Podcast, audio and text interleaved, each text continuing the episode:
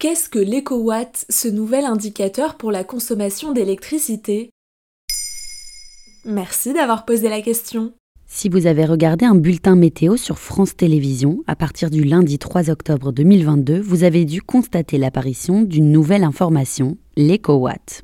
Il s'agit d'un indicateur de la consommation d'électricité désormais donné lors des journaux météo. Le groupe TF1 devrait lui aussi commencer à diffuser cette donnée dans les jours à venir.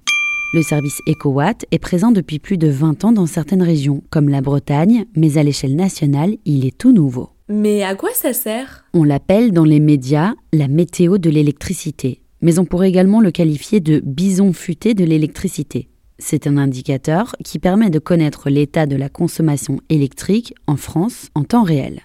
Très concrètement, un éclair entouré d'un cercle vert, orange ou rouge est désormais communiqué à la fin du bulletin météo et permet d'adapter sa consommation d'électricité en fonction du trafic global. Il a été conçu par RTE, le gestionnaire du réseau électrique français, en 2000. Le problème avec l'électricité, et en particulier en hiver, c'est le risque de blackout. Si tout le monde chauffe son logement, cuisine et allume la lumière chez soi en même temps, le risque de panne est accru. Quand on consulte les prévisions du trafic routier et que des embouteillages sont à prévoir, on évite en général de prendre la voiture, comme en période de vacances, ou alors on adapte son départ aux prévisions. Pour l'éco-watt, l'objectif est identique, car il permet d'adopter des éco-gestes pour éviter la panne. Comme quoi par exemple? Ne pas charger son téléphone pile aux heures pleines, cuisiner en amont ou encore chauffer en fin de soirée.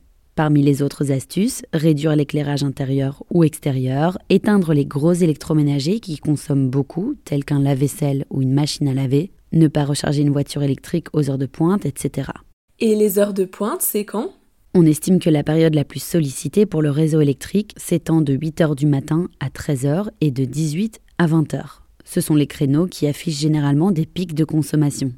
Mais il n'y a pas que les particuliers que cela peut intéresser. Le service est surtout destiné à la base aux entreprises, car EcoWatt, avant d'être un indicateur diffusé à la télé, c'est d'abord une plateforme qui compte environ 100 000 inscrits, parmi lesquels des entreprises, des mairies, des communautés de communes aussi. La plateforme permet aux membres d'être avertis jusqu'à trois jours à l'avance d'un éventuel pic de consommation, un service SMS permet même d'alerter les inscrits en cas de coupure. Désormais, les particuliers, grâce au bulletin météo, peuvent eux aussi prendre les devants. Voilà ce qu'est l'écowatt. Maintenant, vous savez, un épisode écrit et réalisé par Johanna Cincinnatis. Ce podcast est disponible sur toutes les plateformes audio et si cet épisode vous a plu, n'hésitez pas à laisser des commentaires ou des étoiles sur vos applis de podcast préférés.